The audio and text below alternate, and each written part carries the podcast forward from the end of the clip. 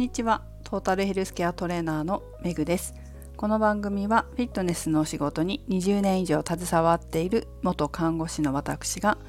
独自の視点で健康やダイエットに関する情報を解説し配信する番組です。本日のテーマはいつ気がつくと得なのかをお送りします。いつ気がつくと何が得なのかということが疑問かなと思いますがこれは昨日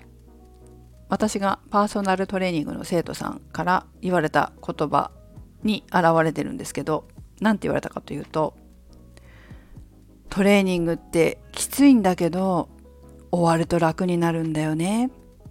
これって運動した方がいいってことだよね。こう言われたわけです。つまりいつ運動した方がいいということに気がつくと得するのかということですが皆さんはそんなことを考えたことはありますでしょうか？気がつくっていうかなんか腹落ちしたっていう感じかな？運動ってやっぱりやった方がいいんだ運動っていいんだな運動って大事なんだなっていうことに深く気がつくというか頭では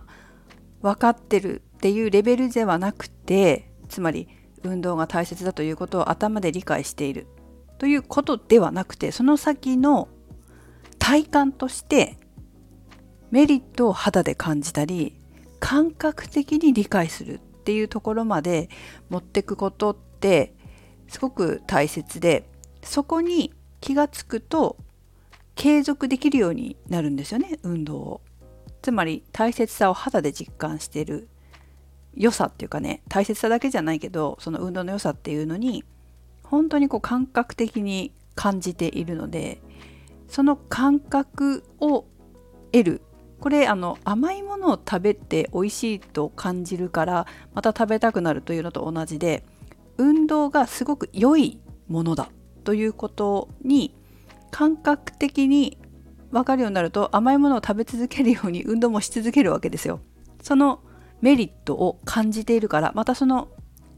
感覚を得たいなということもあって継続できるようになるんですよね。甘いものはあんまり良くないかもしれないけど運動が継続できる運動のその良さっていうのを感覚的に感じられてその感覚をまた得ようとして継続するっていうことは健康にもダイエットにもすごくいいわけじゃないですか。でその感覚にいつ到達するのかいつ気がつくのかっていうことってその後の人生を左右してくるから健康的にもダイエット的にもそれだけ重要なわけですよね。継続できるようになるわけだし。だからそれがいつだと得なのかって考えると皆さんはいつがいいと思いますか？私は早ければ早い方がいいって思うタイプなんですよ。それは様々な年代の方を指導してきたのでよくわかるんですけど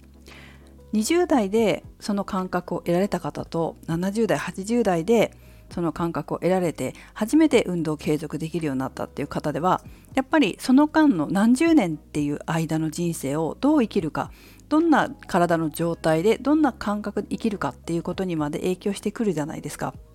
それをこう肌で見てるわけですよね。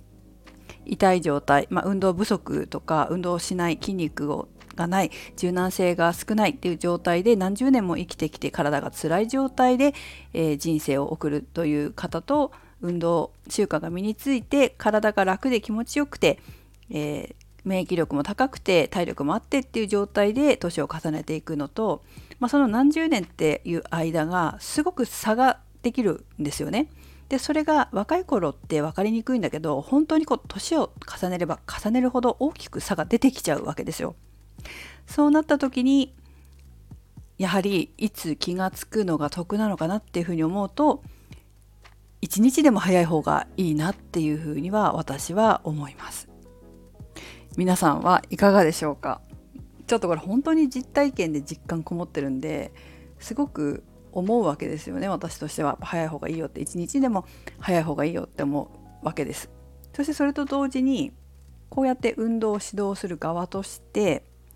特に私なんかは運動が苦手な人とか好きじゃないっていう方運動不足の人に運動を指導する機会が多いからその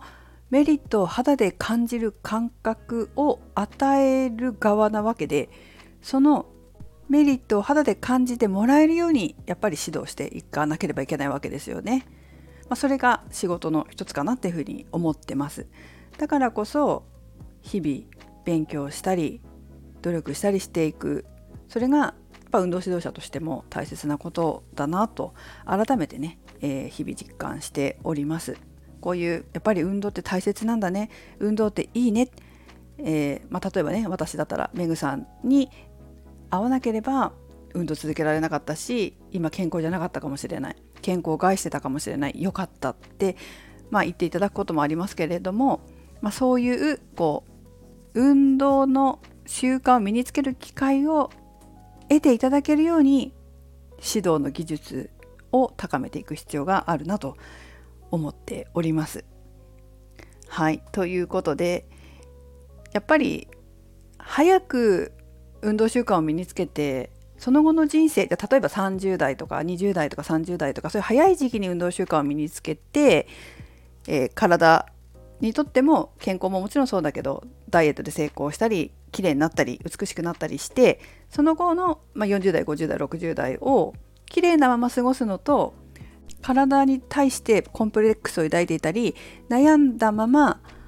それでもこう運動したくないから食事制限だけでみたいな感じで過ごしていっていくつになってもこうダイエットし続けて自分の着たい服も着れず美味しいものもこう罪悪感を感じながら食べ続けて本当はね着たい服を着て、えー、美味しいものを美味しいと言って食べれる機会が本当はあるのに、まあ、ずっとその罪悪を抱えながら食べ続けて着たい服も着れないで何十年も過ごすのとどっちがいいのかなっっていうふうに思うとやっぱり個人的には早いうちに、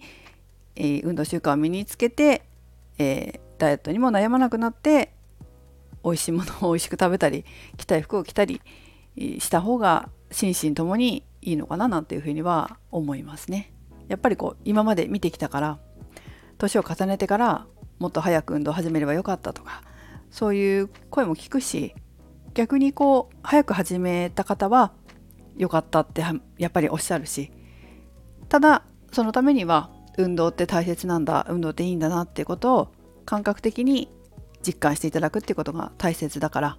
日々緊張感を持って仕事をしていきたいなと思いました。ということで、えー、まだ運動を始めてない方は是非何かね感覚的に運動のメリットを実感できるような機会を得られると習慣化できていいのかなと思います。はい。今まで運動してきた方はこれからも継続していってくださいね。ということで、メグでした。